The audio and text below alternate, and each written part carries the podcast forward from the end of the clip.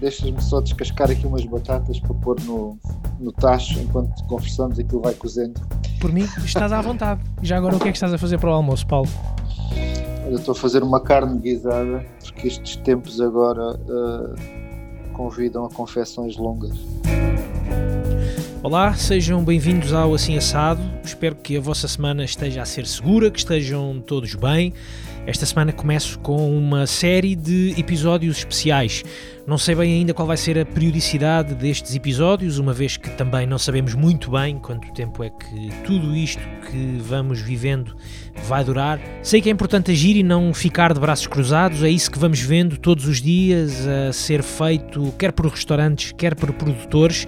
É o que as minhas redes sociais me têm dito, que há iniciativas novas todos os dias, seja com propostas de takeaway, seja com entregas em casa, seja com gente nas redes sociais sociais a partilhar uh, receitas a partir das suas próprias cozinhas, ou então iniciativas criativas de discussão e debate, e é o que tem feito nas últimas semanas o meu convidado de hoje, Paulo Amado, ele é escritor, é jornalista, há quase duas décadas que é o responsável pelas edições do Gosto e por eventos como o Congresso dos Cozinheiros, o Chefe Cozinheiro do Ano ou o Jovem Talento de Gastronomia, ou ainda na, está ainda na liderança de projetos como a revista Intermagazine ou o site eTaste. Aliás, o eTaste tem sido uma plataforma de ação para Paulo Amado e para a sua equipa, uma plataforma de ação e resistência. Hashtag resistir é esta a palavra de ordem de Paulo Amado, ele que por estes dias vai fazendo online, via Skype, aquilo que tem feito ao longo de mais de duas décadas a trabalhar na área da gastronomia. Conversas com chefes, com cozinheiros, a medir o pulso aos sentimentos. Ele dá-lhes voz, dá-lhes espaço também para se exprimirem longe das bancadas da cozinha. Pareceu-me bem, eh, por isso, telefonar a Paulo Amado. Teve que ser uma conversa por telefone, é claro, a tentar avaliar o momento, a perceber o que se passa na cabeça dos cozinheiros e também o que lhe vai a ele no coração e na alma. Esta foi a primeira vez que conversei com o Paulo Amado, já tinha estado com ele noutras ocasiões, mas eh, nunca me tinha apresentado. A última vez que tinha estado com ele, que me lembro, foi durante um jantar da Ordem da Cabidela no Pigmeu, em Lisboa. A minha ideia hoje era conversar sobre o momento que os restaurantes portugueses e os produtores vão vivendo, o tal medir de pulso. Mas a verdade é que esta conversa acabou por ser eh, mais do que isso. O Paulo mostrou-se super disponível, isto apesar de estar de volta dos tachos para o almoço, e acabámos por falar de muito mais.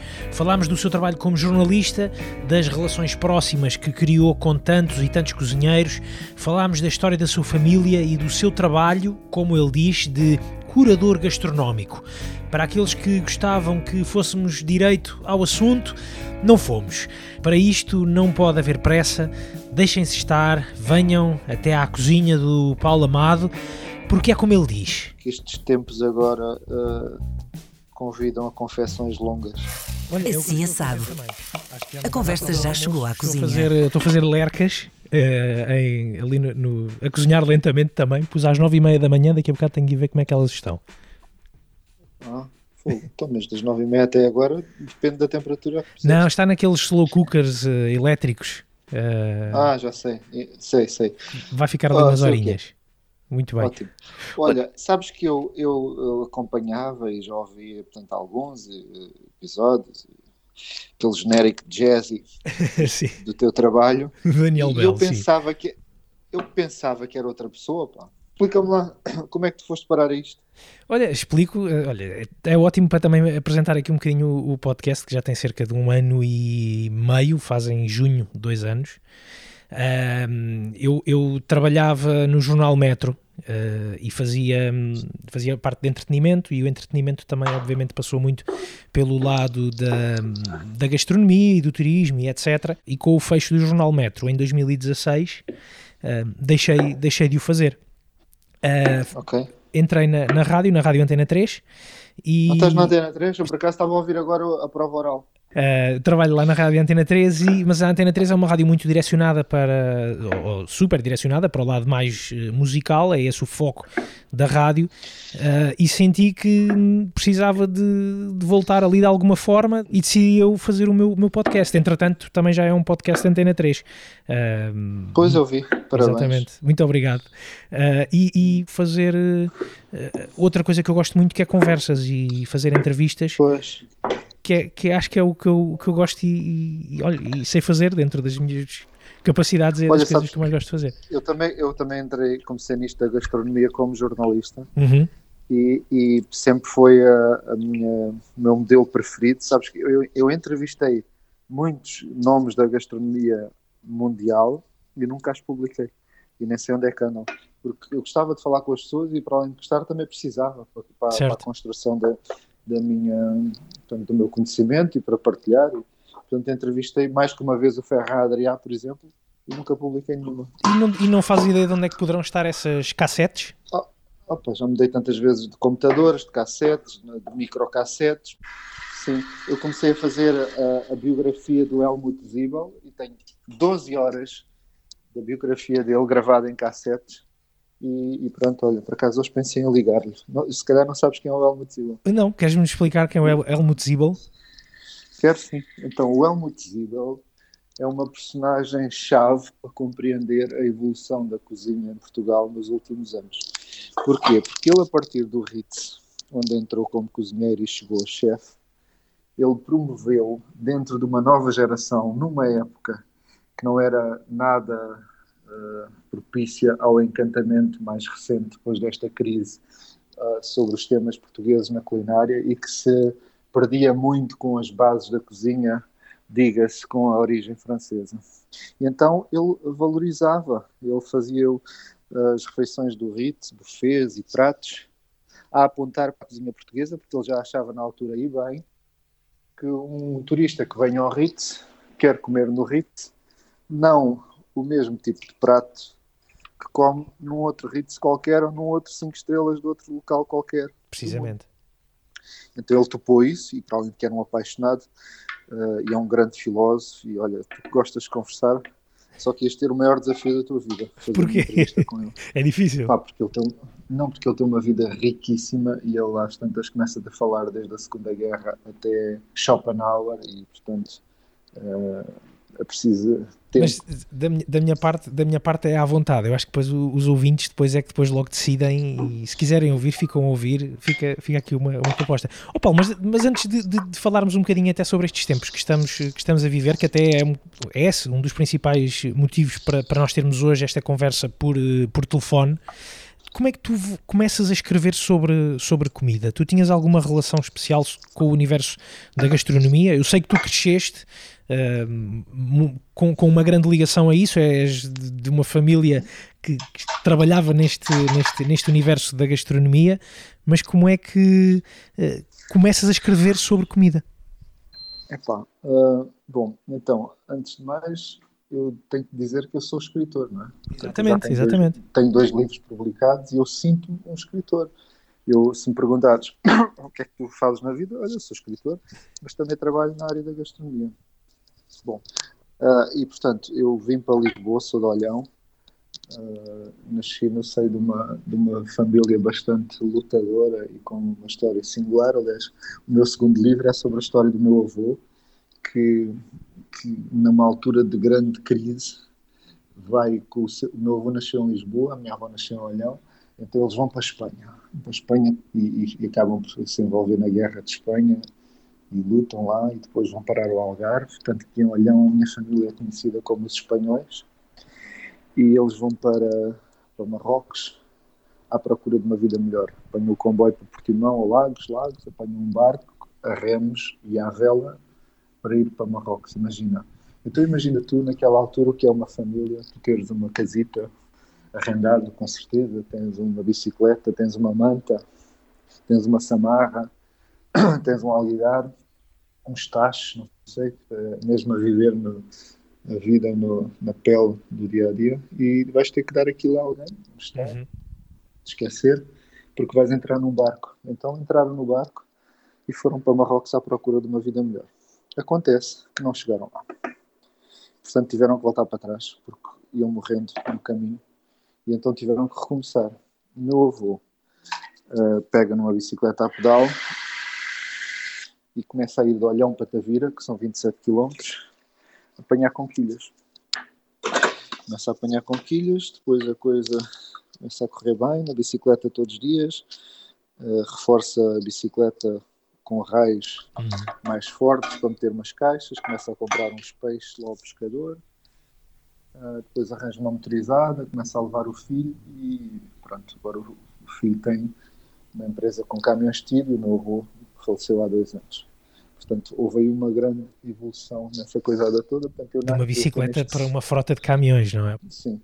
Bom, então, eu uh, estou nesse, nesse seio lá, a ver, a ver as pessoas, os grandes caminhões cheios de peixe, começo a ir para Matosinhos, com seis anos, a acompanhar o meu avô, uh, e, portanto, enfim, uh, depois a minha mãe emigra para a França nos anos 80, nos anos 80, e eu depois venho para Lisboa estudar Direito, mas sei muito bem que, que sou um escritor. Eu começo a escrever, tenho os meus primeiros textos são de sei lá, tenho, tenho, olha, para, curiosamente vim aqui para o meu quarto, tenho aqui um livro, 30 de 4 de 87. E escrevias o quê? O que é que tinhas aí, o que é que tinhas aí escrito? Já eram poemas. poemas. A primeira coisa que eu escrevi, eu andei aqui na Vega Beirão, tinha 12 anos. Eu tinha uma cidade que não gostava e queria uma terra amada. Eu sonhei que ia ter para um dia nela viver. Fartei-me da cidade e quis mudar de vida, ser agricultor e cultivar a terra batida. Rei da minha terra eu queria ser só pelo gosto de saber que um dia nela ia viver. Se todos assim pensassem, não havia cidade, havia um campo para toda a gente onde a poluição não era verdade. O campo da natureza, se toda a gente soubesse aproveitar a tua beleza. Mas isto foi um trabalho para a disciplina de português. Com 12 anos? Antes, Tinhas 12 sim, anos? Mas an... Sim, mas antes já escrevia. Uhum. Tenho outras agendas do Círculo de Leitores com umas coisitas. E, e assim. Uh, depois. Uh, depois o quê? Mas vim para cá para Lisboa. Vim para Lisboa em vez de vir para a literatura, fui para Direito. Entrei logo para o grupo teatro, comecei a escrever. Uhum. E depois no grupo teatro havia um tipo que era o diretor da Intermagazine. Certo. Se chamava David Espanca. E eu, como comecei a escrever para o grupo de teatro, a da altura, ele diz-me: Olha, tu gostas de escrever, não queres ir trabalhar lá para a Inter Magazine? Eu tinha 24 anos, então fui como jornalista estagiário. E, e agora dei à minha filha há pouco tempo o cartão, era título provisório de jornalista estagiário. E portanto. Uh, era, portanto, depois vim para este setor da gastronomia fez-te sentido, não é? restauração. Na altura fez-te fez fez sentido uh, poderes eh, fazer, ser escritor escrever para uma revista uh, que falava sobre temas com os quais tinhas tanta ligação. Ou nem sequer estava te apercebeste disso? Lá. Não, não, estava no mix, olha lá, estava a estudar Direito. Quantos certo. escritores e jornalistas não estudaram Direito? Certo, certo. Estava, estava a escrever para um grupo de teatro. Sentíamos escritor por dentro uh, e estava a trabalhar como jornalista, portanto tinha o caldo. Entretanto, depois descobri Alberto Helder, parei um bocado a minha vontade de escrever, prendi-o numa estante, não descansei. Eu tenho toda a obra do Herberto Helder, mas toda a obra quer dizer todos os livros de todas as edições de todos os anos, tudo. Uhum. Eu tenho tudo. Levei anos a, a, compilar essa porra. Quando o prendi na estante, depois, olha, voltei a escrever. O Herberto Helder, curiosamente, uh, morreu há 5 anos. Faz hoje 5 anos. Não me digas. Verdade. É verdade. Pronto, pronto para mim é, é uh, uh, eu tenho mais presente a, a, data do aniversário dele, que é tipo ali para novembro. Certo, certo, uh, certo. Ok, não sabia. Isso, então, olha, vou ter que fazer alguma coisa sobre isso. Já pensei também, tenho vários projetos, que eu também tenho bandas e sou estudante de trompete. Uhum. E um destes novos projetos que estou aí a fazer agora com um MC é eu a ler mas a ler coisas minhas. Já pensei sobre se não devia ler coisas do Herberto aí pela cidade. Já agora que fala-me um bocadinho mais desse projeto. Com, com o MC estás a fazer o quê com quem? Uh, o tema é este. O quadro geral. Já te pintei o meu quadro específico, mas depois há o, o pintei, ou seja, há muito por, por ainda. Dei uma pincelada, quero dizer. Uh, mas depois há o quadro geral da minha atuação, ou seja, se eu me sinto uma pessoa que, que escritora, quer dizer que tenho um, que, que acho que é um papel no mundo para mim. E então, durante muitos anos, eu disse que não fazia parte da gastronomia. Uhum. Se fores ver umas das entrevistas minhas mais antigas, eu digo que não sou da gastronomia. Porque não eras então, cozinheiro, era isso? Não, não, vou-te explicar agora.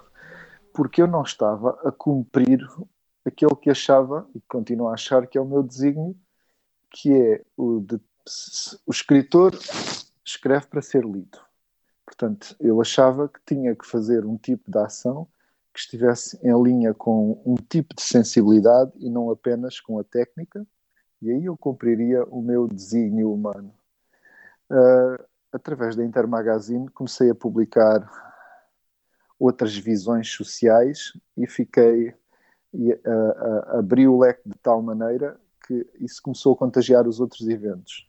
E então os outros eventos começaram a ter concertos, começaram a ter exposições, começaram a ter uh, street artists, intervenções sociais, porque uh, o objetivo é fazer com que os cozinheiros possam ser atores sociais e, e participar de uma, uma, espécie de uma construção social mais consciente, em vez de ser só aquela gente que faz os pratos com a sua convicção, Exato. de ser gente que, que faz pratos uh, que tenha sentido e, e, que tem que ver com alguma lógica e, e, nesse aspecto até tenho vindo a desenvolver algum trabalho enquanto uh, curador uh, gastronómico. Uhum. E, portanto, o que é que acontece?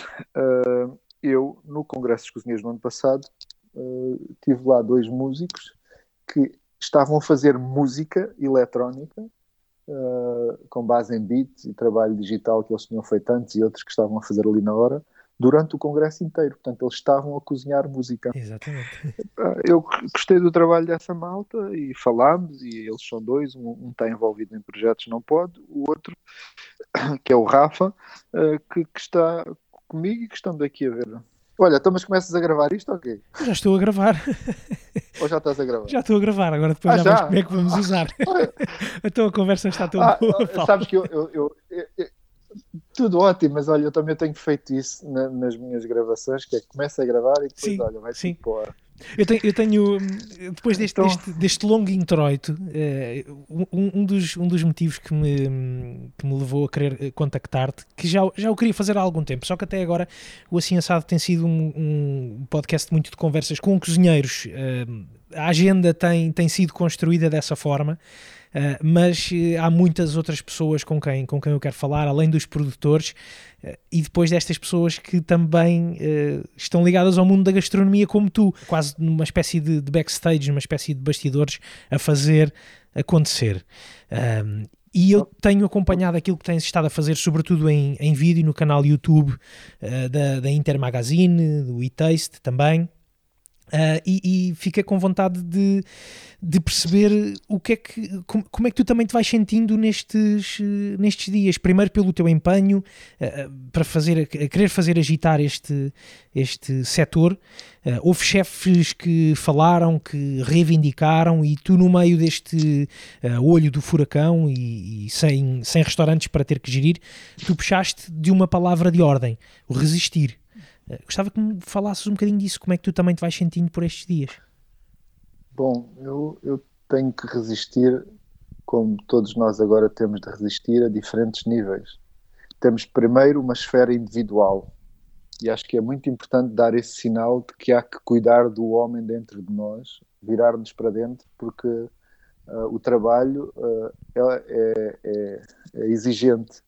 Então, eu estou perante mim enquanto pessoa, preparado, porque há um mês e meio eu comecei a sentir os ecos através da minha atividade e tive o stress que tinha de ter. E, portanto, preparei-me para isso e meti os nervos de lado. Depois temos, uh, nesse quadro do, do, do, do, ser humano, tens a primeira esfera que é a familiar. Estamos agora perante altos desafios. Depois tens a esfera do teu contexto de empresa e o contexto de setor. E o que estás a, a, falar é da convocatória que o contexto de setor me faz. Uhum. Estando eu já com inici, tendo iniciado já a minha preparação individual, um, estando atento à minha família, tinha dois desafios enormes, que era o meu próprio contexto de ter uma empresa, também eu nesta, nesta altura, que, é, que são as edições do Gosto, com um conjunto largo de, de pessoas e de famílias envolvidas, e depois um setor ao qual estamos umbilicalmente ligados, que é o da gastronomia.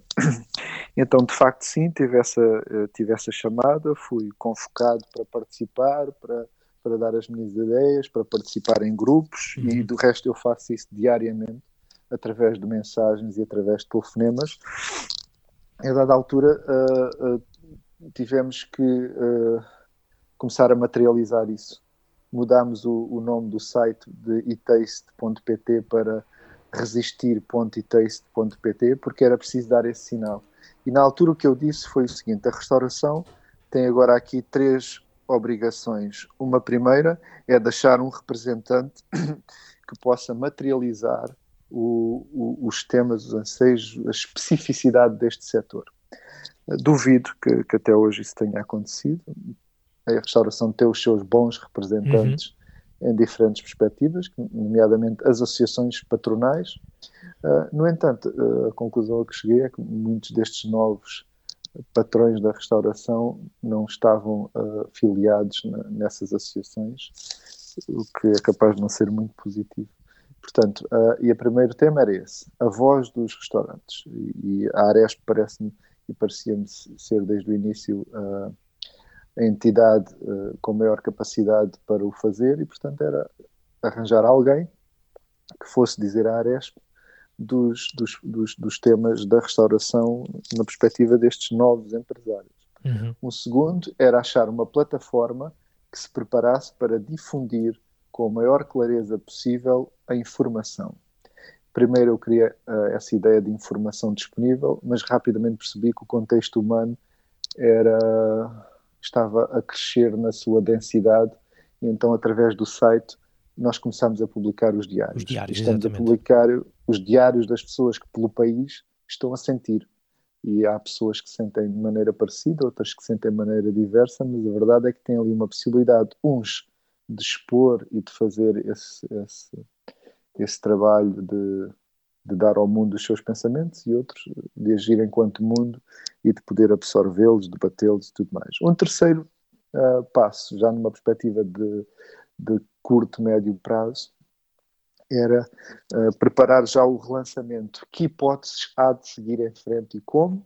Uh, e, nomeadamente, através de uma campanha que pudesse valorizar e, e, e, e sinalizar junto dos portugueses o que é a restauração, enquanto uh, representação de uma identidade, de uma cultura, uhum. sendo certo que também tem ali milhares de famílias e de pessoas a trabalhar nisto todos os dias. Portanto, eram estas, eram estas os meus três primeiros pressupostos na primeira vez que participei num desses grupos, mantenho-me fiel aos mesmos.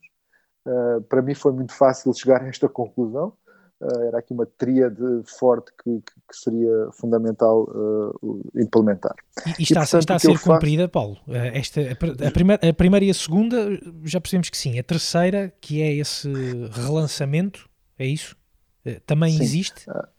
É, é, mais desafiante porque estamos perante uh, muita incerteza. Num primeiro nível, eu achava que tinha que ser uh, só tinha que ver com a imagem da restauração, com a sinalização da restauração, e até falei com o Homem Marca, com o Carlos Coelho, que se disponibiliza e, para poder ajudar nisso, uhum. porque ele tem, ele é um setor que, que lhe é particular.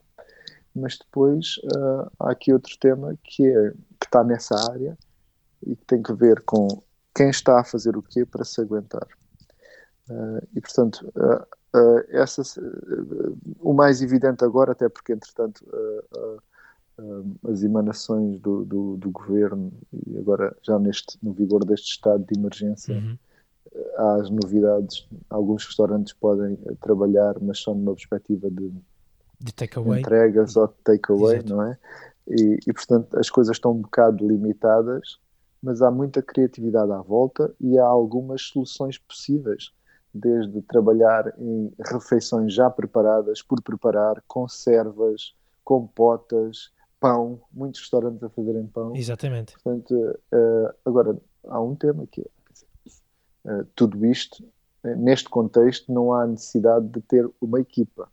Há necessidade de ter uma equipa mais reduzida e de aproveitar as possibilidades numa primeira fase, tem que ver com uh, o recolhimento que, que, que, foi decretado e que é obrigatório para conter a propagação da doença, mas uh, depois há o contexto empresarial. Em que contexto é que uma empresa consegue aguentar os seus funcionários fora, tendo a atividade cessado ou, ou diminuído gigantemente. Mas tu, tu acreditas uh, que se calhar nesta fase até para os restaurantes uh, mais pequenos, barra independentes, digamos assim, que não estão associados se calhar a nenhum, a nenhum grande grupo, uh, pode ser mais, entre aspas, fácil de resistir, como tu dizes? Até por, até por, esse lado mais criativo que é possível ter, através de, de, do takeaway ou Bom, das entregas. Escuta, são, são estruturas mais leves, estão muito mais suscetíveis, mas depois, quando vem a tormenta, uh, são aquelas que mais facilmente também uh, ou podem desaparecer ou resistir uh, sobre modelos uns já conhecidos e outros, outros ainda por, por conhecer e por definir. Uhum. Uh, imagina uma taberna que tem o, uma pessoa que é o cozinheiro e tem mais o, um copeiro e outros cozinheiros, tem um desafio. Um, um, restaurante com, com 30 ou 40 pessoas, ou dois restaurantes com 80, uhum. para não falar, tem outro tipo de desafios. E, e, e é mais fácil suspender uma atividade e ficar ali com, com um buraco de 10 ou 15 mil euros do que uma empresa que tem uh, eh, 20 ou 30 empregados, tem uns créditos bancários, que não sei, uh, outro tipo de responsabilidades e, e, fica com um buraco de 100 mil euros, ou de 100 não, caramba, pois. de meio milhão. Exatamente. de meio milhão.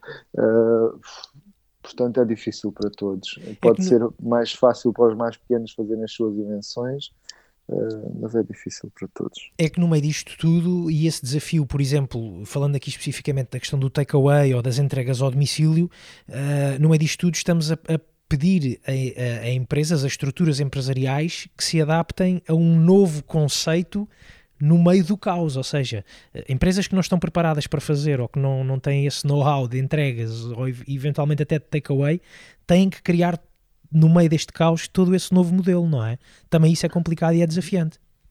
Pois é, ah, é, é preciso é usar a criatividade. A Taberna da Rua das Flores, por exemplo, está a fazer uma taxada por dia e acho que isso pode ser um modelo uh, que, pode, que, pode, inspirar outros restaurantes uh, pelo país. Uh, nos, no, nos, anteriores modelos, em que os restaurantes estavam abertos e começaram a surgir estas empresas de delivery, o restaurante colocaria uma parte da sua carta disponível para delivery.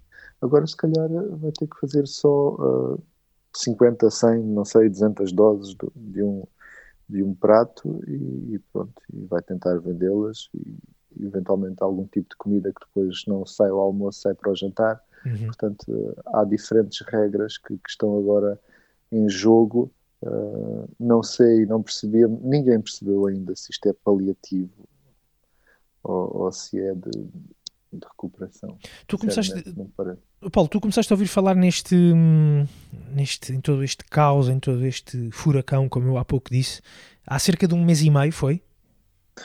Eu, eu epá, não sei, porque eu também tenho a minha empresa, uhum. as edições do Gosto, do gosto e, e, que estão perante o mercado com marcas nacionais e internacionais.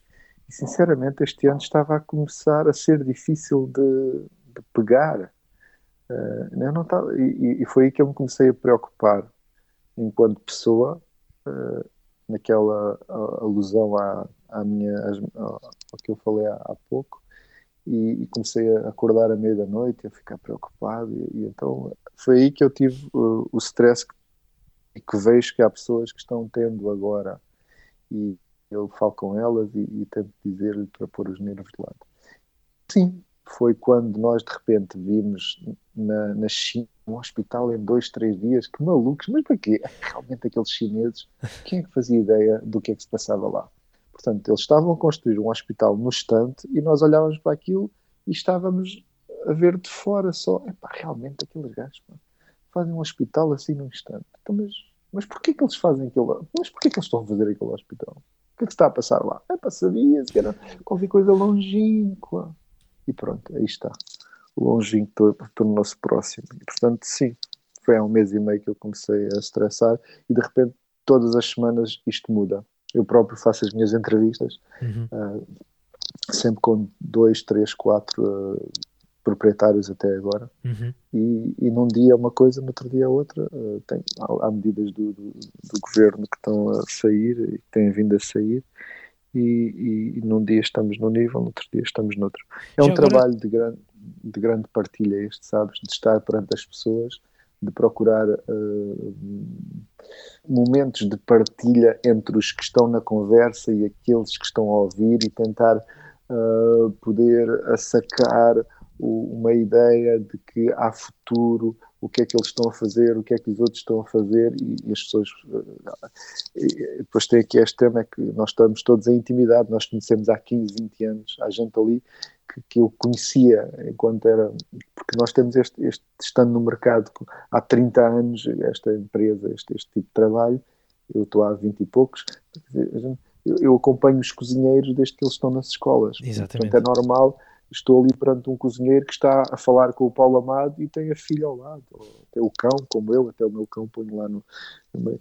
E estamos nós, nós ali numa conversa que é aberta a muita gente, mas que é íntima entre dois, uh, mais aberta entre quatro, e de repente de janela aberta para, para os milhares que possam aceder. Exatamente. E, portanto, e no, no meio disto, é, tu, são... tu achas, como é que tu achas que que, que, o que é que te dizem os chefes, o que é que eles também vão, vão sentindo? Há, há, há, muitas sensações também, também aqui uh, à flor da pele, não é? Há alguns que tentam desde já dar um passo em frente e tentar, a partir de agora, uh, resistir para depois avançar para algo novo, mas depois também há aqueles que, que se calhar estão um pouco mais resignados e à espera. O que é que, o que, é que te parece? O que é que te vão dizendo?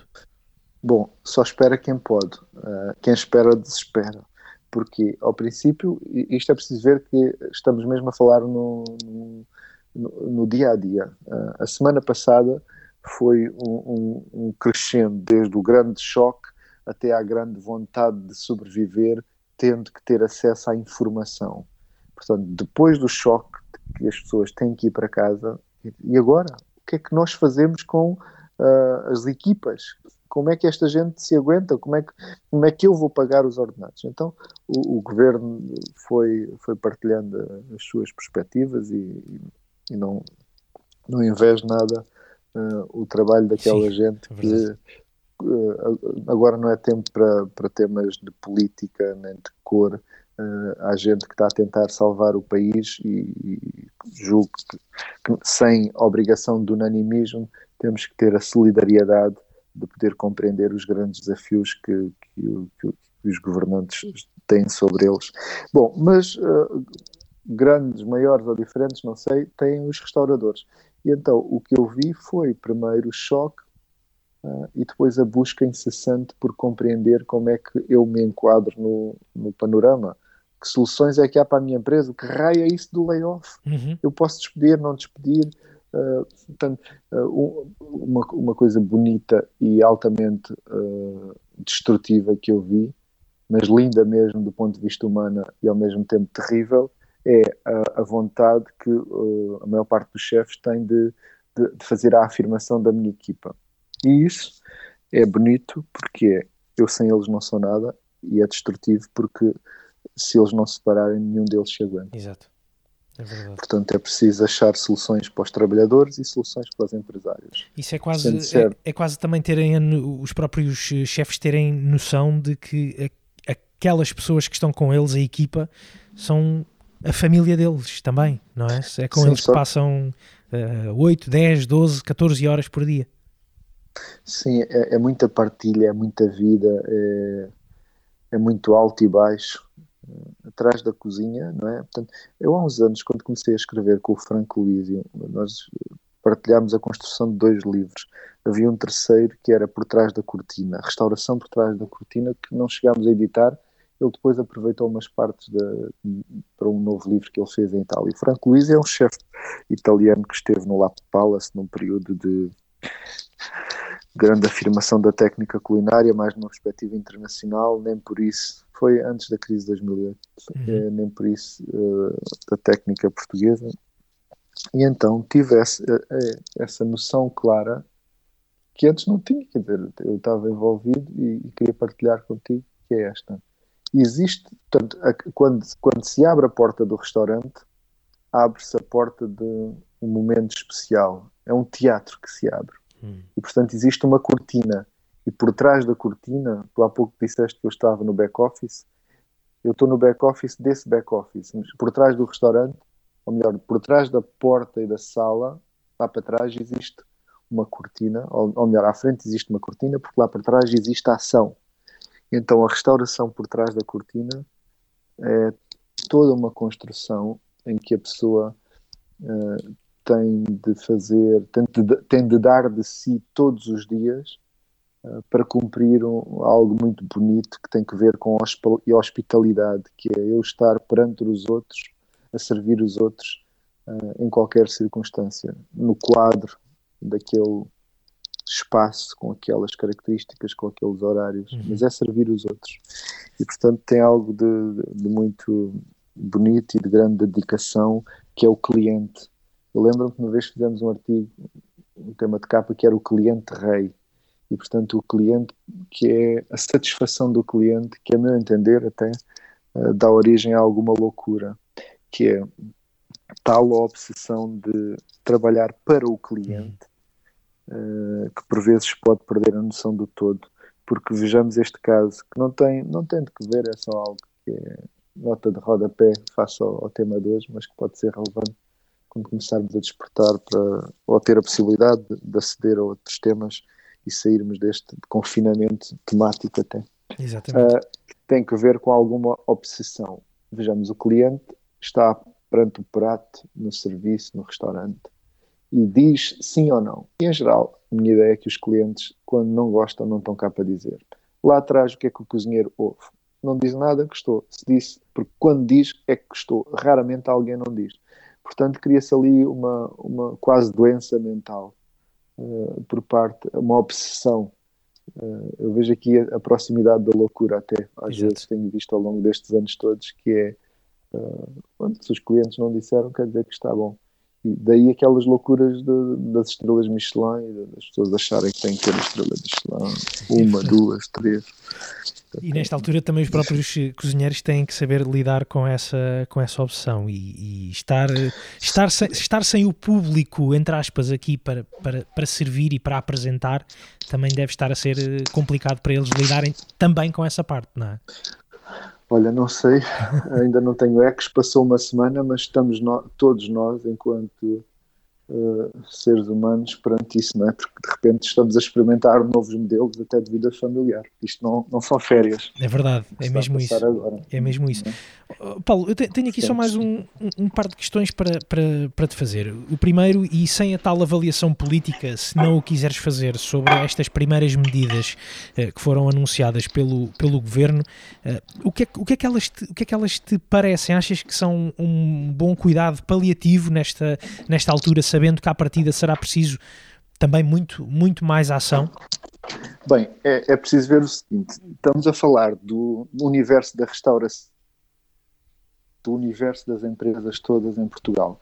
É que, vejamos, nós não somos um país assim tão rico para poder uh, conseguir aguentar durante muito tempo este tipo de situação. Ou toda a gente uh, despedida, ou muita gente despedida com o subsídio de desemprego, ou então uh, muita gente com o, o layoff, em que o Estado paga uma parte da remuneração do trabalhador.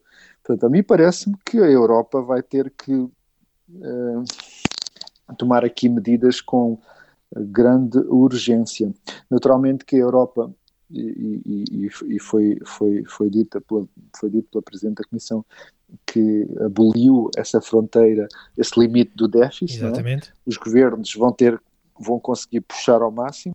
Uh, quando os governos puxarem ao máximo, nós já sabemos o que é que, o que, é que vai acontecer. Vai haver dívida e vai haver um déficit estrutural grande e vamos endividar gerações futuras.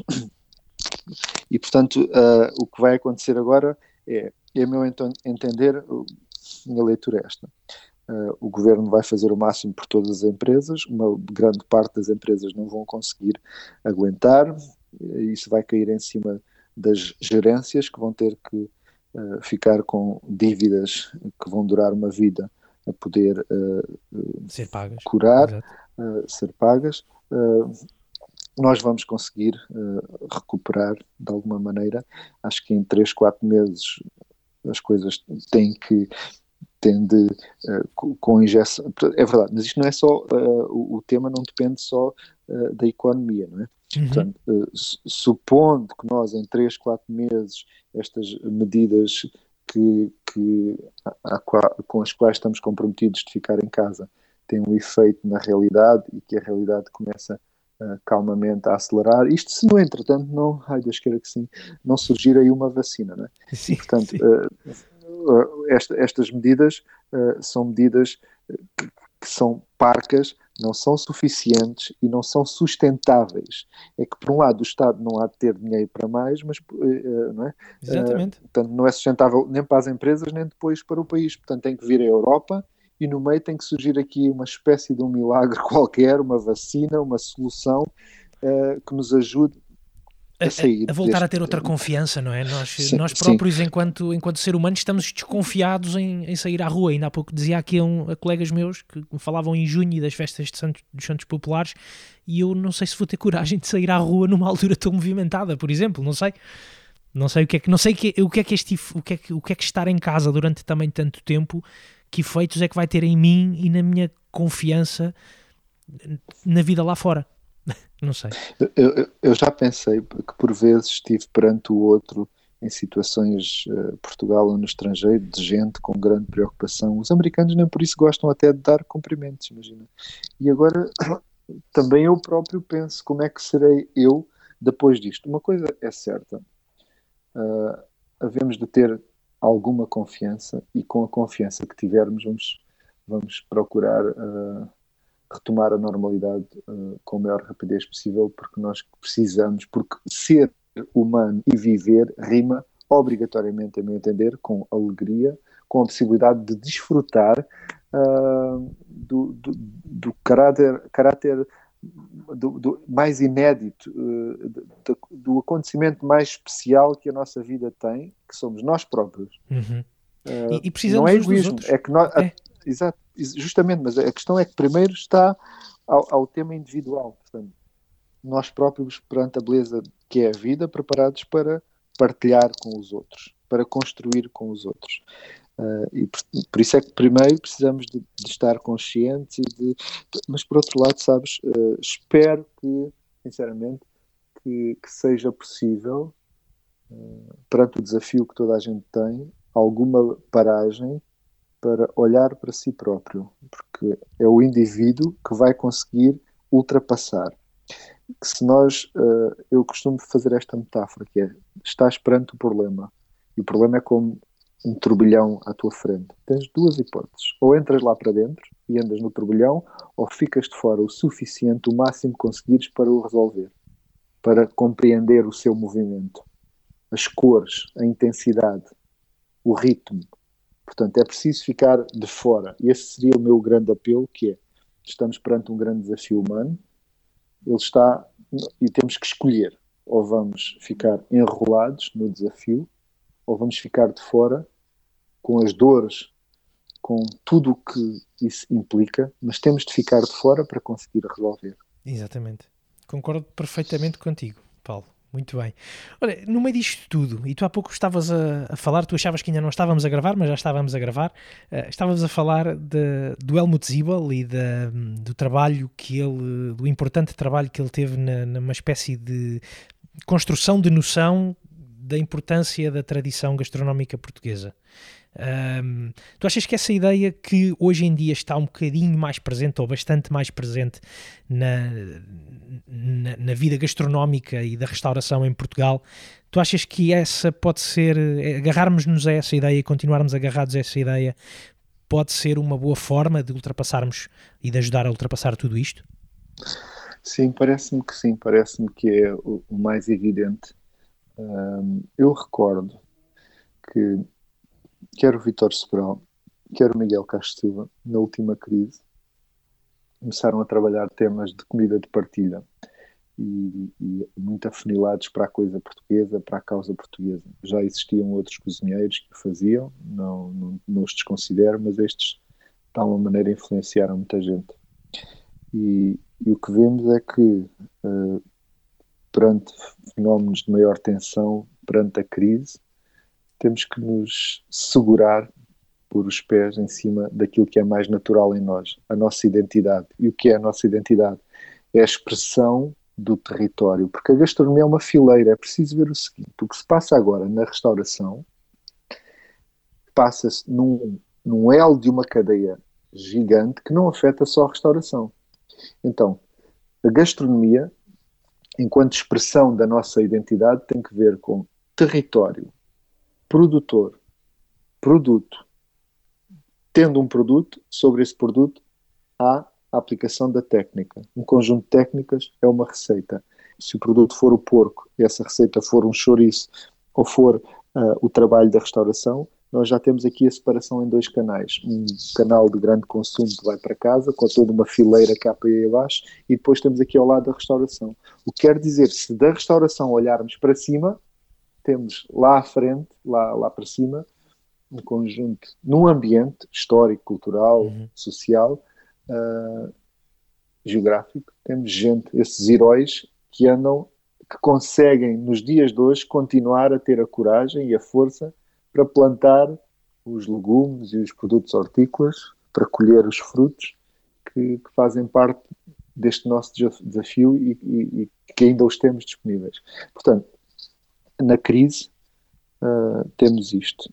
No pós-crise teremos sempre este, este, este, este primeiro passo há de haver gente que quer extravasar com fronteiras, ótimo, mas parece-me que vamos fazer aqui um retorno a, a, uma ideia de identidade, da identidade portuguesa e de poder fazer essa afirmação que já vejo alguns restaurantes a fazer agora, porque é uhum. é mais fácil, as pessoas estão em casa, comida de tacho e tudo mais, é natural.